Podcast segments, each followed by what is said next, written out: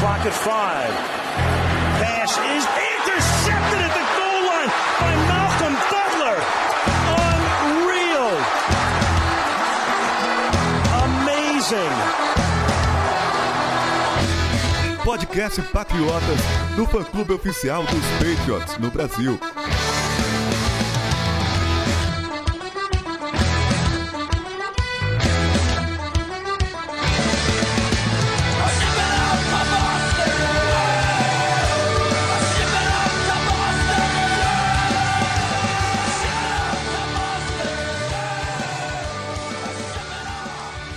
Sejam todos bem-vindos ao podcast Patriotas número 252. Eu sou o Felipe Unzuben e tem aqui comigo o Sidney Torres. Fala Felipe, fala galera que nos escuta. É, cara, mais uma vitória. Ganhamos do time que antes do confronto tinha a melhor campanha da Conferência Americana. Os Patriots seguem nessa crescente aí e ganhamos a primeira batalha dessas quatro que falamos que vão definir as, é, as, é, as, o que o time almeja né, para os playoffs. Né? Os dois jogos contra os Bills, Titans e Colts. Então o primeiro desafio já foi superado. Arthur, chega novembro, esse time começa a jogar. O ano passado não foi, os últimos também foi meio que querendo quebrar essa, essa história. Parece que agora tá querendo voltar, hein? É, os Patriots estão voltando a ser o que, o que foram os Patriots em todo esse século da 21 da NFL, invicto em novembro. E não era que a gente só pegou baba, só pegou jogo fácil, tudo bem. Titans estavam desfalcados, Browns estavam desfalcados, é, mas o que importa é chegar lá e vencer. Eu nem dei oi para você, Felipe, nem para você, Sidney, e para o ouvinte Patriotas. Nosso trio de volta formado aqui um tempinho que a gente não conversava junto e eu só queria começar esse podcast falando uma coisa. Bill Belichick é o técnico do ano. É o técnico do ano? Eu achei que ele era o técnico da história da NFL. não, isso aí já é mais fato, mas ele nunca concorre ao prêmio de Coach of the Year, porque parece que quando eles vão ver lá, eles já excluem o Belichick, parece que ele é café com leite, só que agora, pelo amor de Deus, ele tem que vencer esse troféu. É, deveriam colocar assim, o prêmio Bill Belichick de melhor técnico do ano. é mais fácil, né? E então, então, então, já que nós estamos nessa coisa, nós já vamos entrar de pé na porta, soco na cara. Mac Jones, Sidney, é, tá forte no Offensive Rookie of the Year? Cara, na minha opinião, tá. Assim, é, tirando o clubismo aí é, de ser torcedor dos Patriots, é, se eu fosse escolher, é, eu colocaria o Jones. Assim, a, a, briga, acredito que hoje, tá, hoje em dia está entre ele e o Jamar Chase, o wide receiver do Cincinnati Bengals, que está fazendo uma baita de uma temporada. Mas assim, o que, que a gente sempre fala, né? Que a posição de quarterback é a posição mais importante do futebol americano, é a posição mais difícil de se jogar, em que você tem que ter o maior conhecimento, né? Que você tem que frações de segundo para tomar decisões que podem é, dar vitória ou derrota para o seu time. Então você chega como calouro, né? Onde se espera que na primeira temporada você vai errar muito, sofrer para ir se, se calejando e aprendendo. E o Mac Jones está se comportando toda semana como se fosse um veterano de várias temporadas de NFL.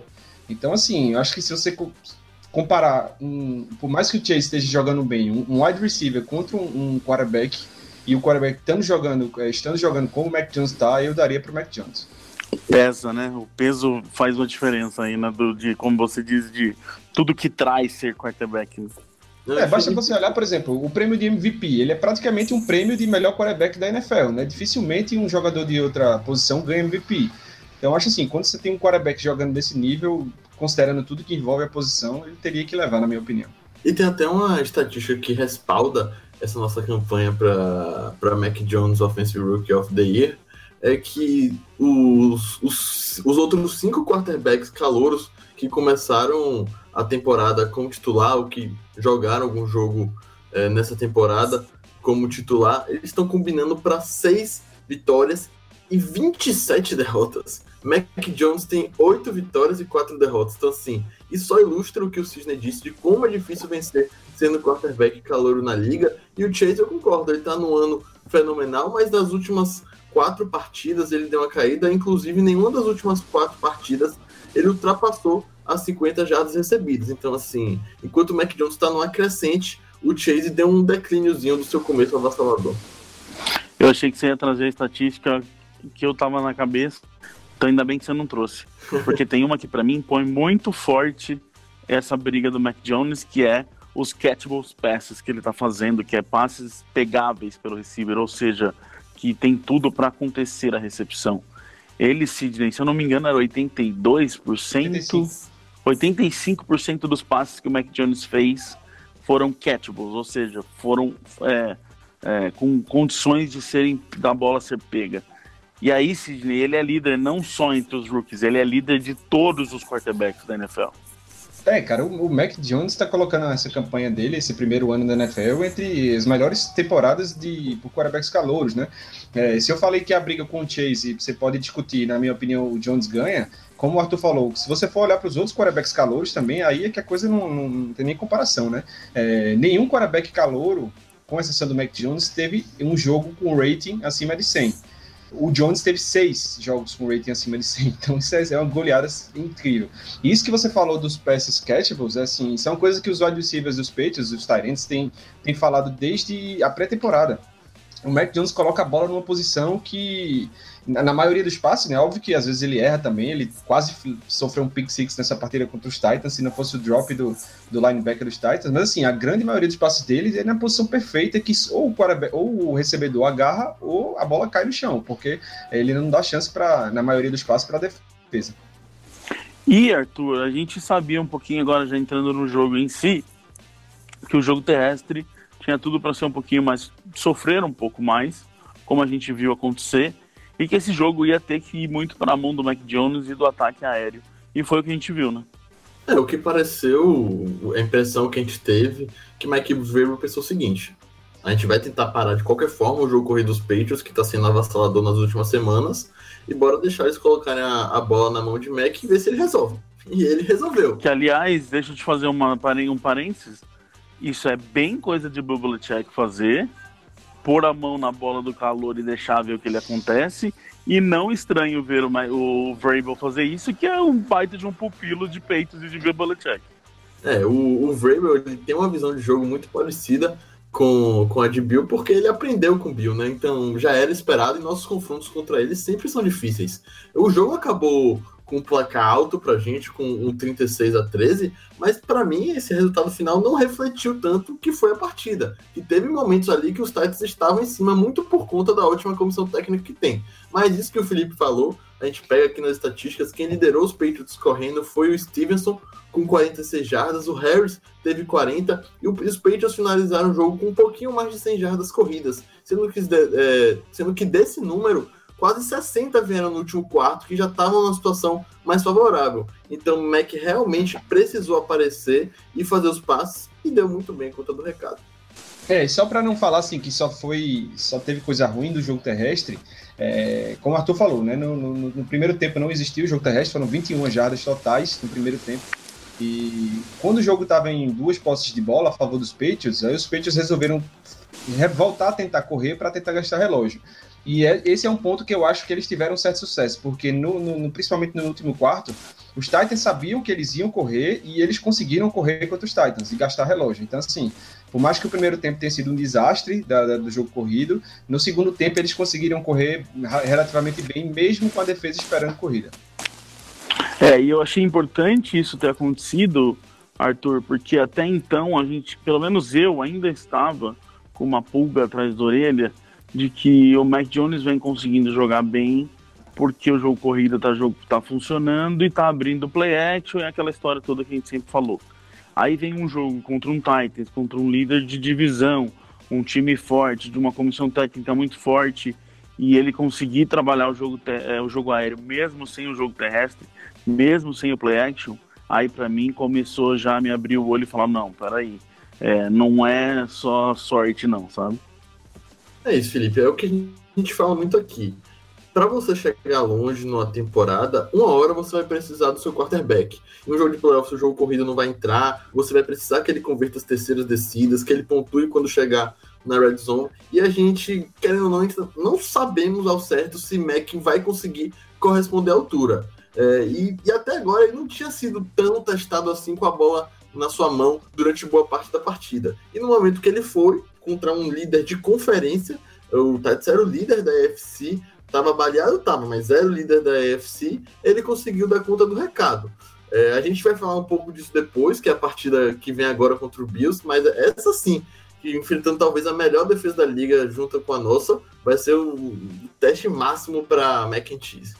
É só uma coisinha, é, os Titans estavam bem baleados, mas o grosso dos desfalques deles eram no lado ofensivo da bola, né? Eram Julio Jones, AJ Brown, Derrick Henry, as grandes estrelas ali do ataque. É, então, assim, não foi como se a gente tivesse, o Mac Jones tivesse passado bem contra a defesa reserva dos Titans. Não, não foi isso. É, bem lembrado, porque muita gente está pondo assim, ah, mas eles estavam todos desfalcados. Mas como você bem lembrou, pro Mac Jones era basicamente o time titular que ele estava jogando ali. Então, é, isso reforça ainda mais é, o trabalho que ele conseguiu mostrar. Por outro lado, Sidney, como se não conseguimos correr com a bola, os caras, mesmo sem o Henry, conseguiram correr com a bola. É, conseguiram correr com a bola, acho que não, não fala exatamente o que aconteceu nessa partida, né? Os Patriots sofreram, é, permitiram que dois jogadores dos Titans corressem para mais 100 jardas, o Donta Hillard e o Dante Foreman. Então, assim, foram quase 300 jardas cedidas, acho que o número exato foi 270 jardas cedidas.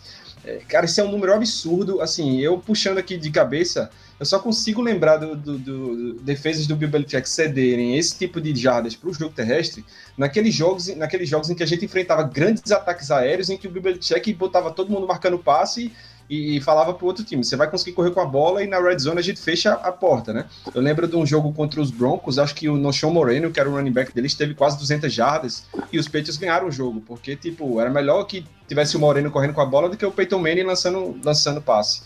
É, não era o caso desse, desse, dessa partida contra os Titans, né? Era o Ryan Tannehill lançando para o aí sim, para o ataque reserva dos Titans na posição de wide receiver e na posição de running back. Então, assim, eu não consegui entender. É, houve jogadas em que eu não entendi porque o Bill Belichick não entrou com aquela mentalidade. Vou parar o jogo corrido e forçar o Tannehill a ganhar o jogo lançando para os reservas dele. Não foi isso que a gente viu.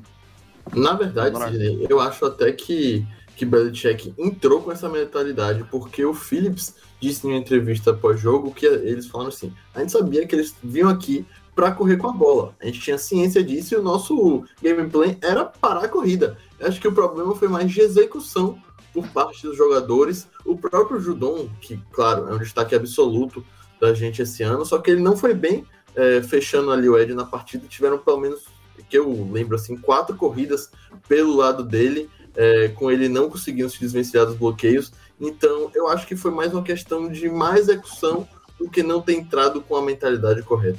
Nossa, só para fazer um contraponto, assim, eu, eu acho que tem, tem as duas coisas. Por exemplo, a corrida de 68 jardas, né, do touchdown de 68 jardas corrida do Titans. É, era uma terceira para três, você sabia que os Titans estavam correndo com a bola e não estavam não estavam passando tanto. Então era de se esperar que numa terceira para três eles tentassem correr. Os Patriots não colocaram nenhum defensive tackle parador de corrida nessa jogada. Não tinha o, o Guy não estava em campo, o Devon Gotcha não estava em campo, só estava o Barman no meio e, e eles estavam com a DL de pass rush numa terceira para três. Então assim, é, é, aí que eu digo, não foi só execução. Então teve um pouco de, de planejamento também de não reconhecer jogadas em que, que os Titans poderiam correr e foi o caso dessa jogada de 68 jardas. E Arthur, é, o jogo do Mac Jones, como a gente vem falando aqui, que vem vindo muito bem e vem melhorando com o passar das semanas, eu acho que tem um pouco a ver também com a melhora na linha ofensiva também, que começou capengando e também vem melhorando, né?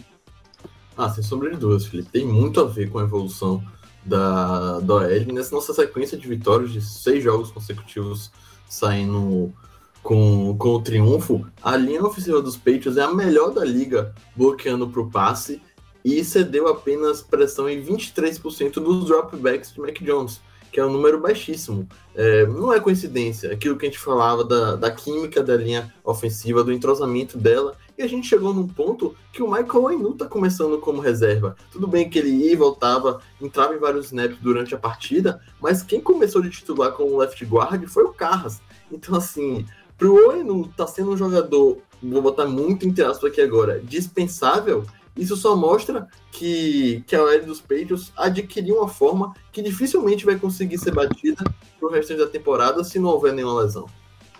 É, eu vejo isso muito como óbvio que tem várias coisas aí, mas um ponto muito chave para mim foi essa, esse acerto do Carros. De a hora que eles conseguiram encaixar o Carros ali e o Carros jogar bem, parece que as coisas começaram a ficar mais claras para eles do que, que eles poderiam fazer. Aí volta o Trent Brown, putz, aí fechou, né? É, que daí, como você disse, o Enu virou um reserva, mas você chega na situação que você sempre quer com a linha ofensiva. Você tem um cara titular que é reserva, porque daí você rotaciona, você cansa menos os jogadores e você não diminui a qualidade da linha ofensiva que você tem. Tem, tem um, uma coisa interessante sobre o Carras. É, o Evan Lazar, aquele insider lá dos Patriots, ele veio com uma teoria é, e depois ele chegou a perguntar para o Bill Belichick numa coletiva. O Belichick meio que confirmou que o Carras ele, ele jogou de center também, né? Então ele tem bastante experiência de center. Então, em tese, você tem dois centers ali na linha ofensiva, que é aquele cara responsável pela comunicação da OL, aquele cara responsável pela, pelo reconhecimento da defesa, sabe? Então, assim, a comunicação na OL dos Patriots melhorou muito você tendo o Andrews e o Carras juntos por essa experiência de center que o Carlos também tem. Interessante, ainda mais o Carlos, que tem muito tempo de Patriots e conhece muito bem o jeito que eles gostam de fazer as coisas, né? Você tem dois caras que sabem muito bem disso, com certeza vai ajudar e vai fazer as coisas funcionarem melhor.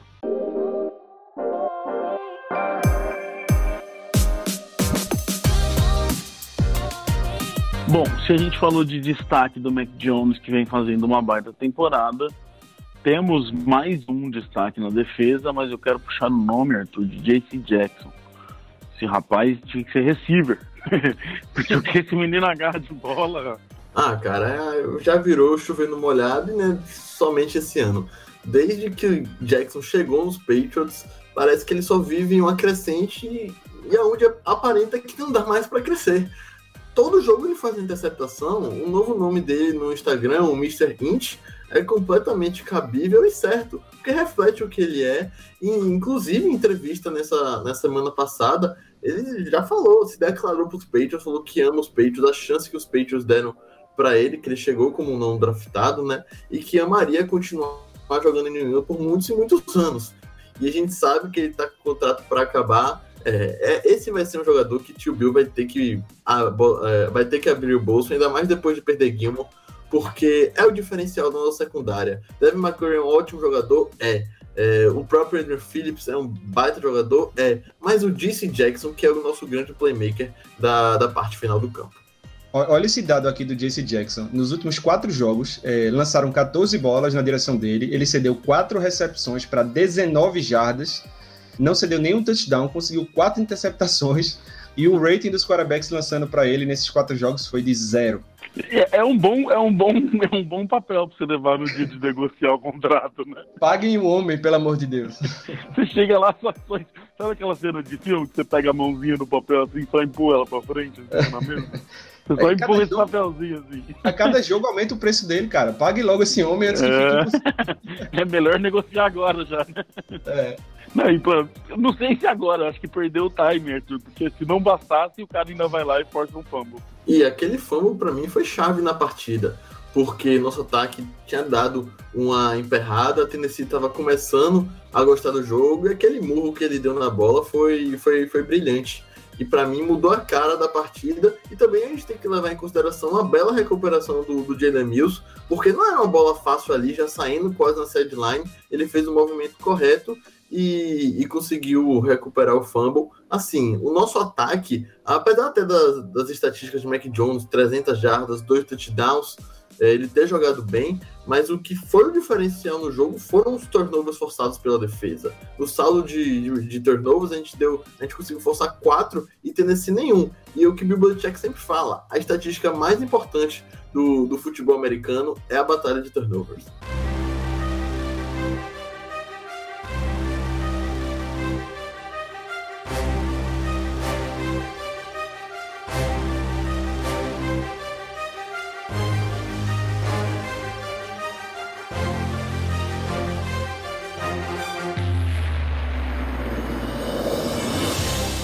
Agora, senhoras e senhores, é Monday Night Football, uma semana antes da bye week.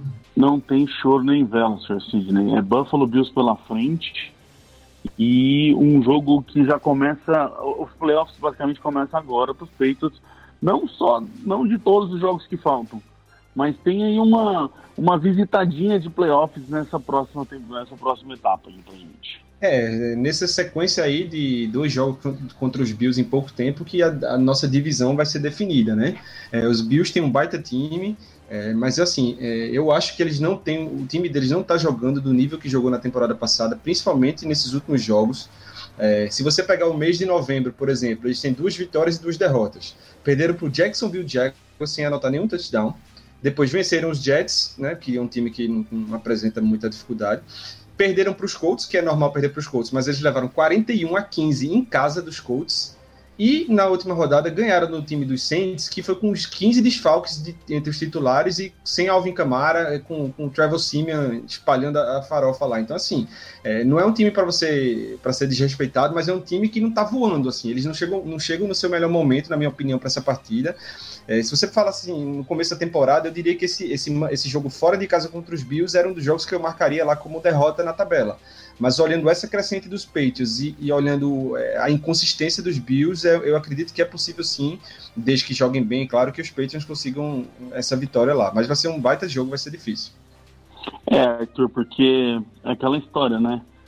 Pode estar na pior situação que for. Quando os Patriots jogam alguém da própria divisão valendo coisa, o negócio pega, não, é quase nunca que, que as coisas são tranquilas. É, Felipe, eu concordo com você, mas para mim essa tese se vale mais contra os Dolphins do que contra os Bills, porque a gente tem um histórico muito vantajoso contra Buffalo, principalmente na era Brady. Ano passado a gente quase ganhou deles é, com Ken Newton sofrendo fumble ali no finalzinho da partida. Mas para mim esse jogo se reflete muito no que o Sidney disse. A gente tem os Patriots no acrescente e um Buffalo que não conseguiu embalar como esperado e vai contar com um desfalque de peso, porque o Davis White se lesionou no último jogo e está fora da temporada. Um dos melhores jogadores defensivos da equipe de Buffalo. Então vai ser um confronto muito, muito definidor mesmo, porque são os Patriots e os Bills são praticamente empatados na ponta da, da UFC e a galera tava comentando, ah, não, agora o New England Patriots voltou, os Patriots voltaram a ser o que era antes. Para mim é o seguinte, os Patriots só voltam a ser os Patriots e continuarem ganhando de Buffalo. A gente vai descobrir isso essa semana.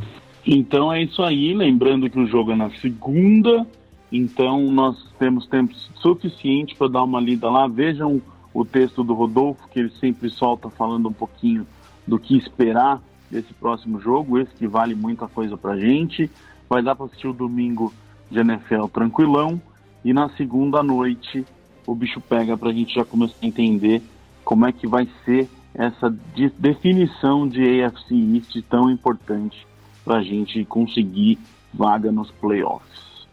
Beleza, senhor Arthur? Até a próxima. Beleza, beleza. Muito obrigado, Felipe, Cisne, ouvinte patriota. E a, esse jogo contra Buffalo na segunda, a gente pode dormir também líderes da conferência nos resultados de domingo. Então bora acompanhar tudo que essa conferência americana tá pegando fogo. Valeu, Sidney. Valeu, galera. Grande abraço. We love our New England Patriots and the way that they play as a team. And we'll always be true to the red, white, and blue, our New England American dream. When they take to the field, they don't often yield. They'll bend but they seldom will break. If the first half should sour, well, there's still half an hour. They'll ignore every bruise, every ache, and they'll pull it all out at the end of the bout. If it's close and the game's getting scary, if the offense can't score with a few seconds more, then we call in old clutch Vinatieri. We love our New England Patriots and the way that they play